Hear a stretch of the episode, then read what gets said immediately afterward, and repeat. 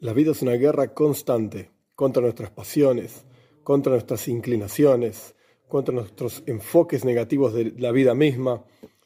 Lo que Dios está esperando de nosotros es, como dice la parasha de esta semana aquí, la Melhoma, cuando salgas a la guerra. Es decir, el hecho de salir a la guerra, el hecho de librar una batalla contra nuestras inclinaciones, etc., esto ya mismo es al oiveja, sobre nuestros enemigos. La salida misma a la guerra, esto ya nos pone por sobre nuestros enemigos.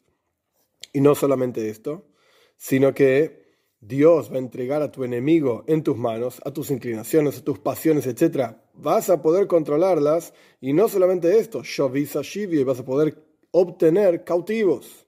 Es decir, una ganancia misma. Pero ¿dónde empieza todo esto? Cuando salgas a la guerra. Dios espera de nosotros que cambiemos nuestra actitud hacia nuestras inclinaciones, salgamos a la guerra y esto ya mismo es la victoria.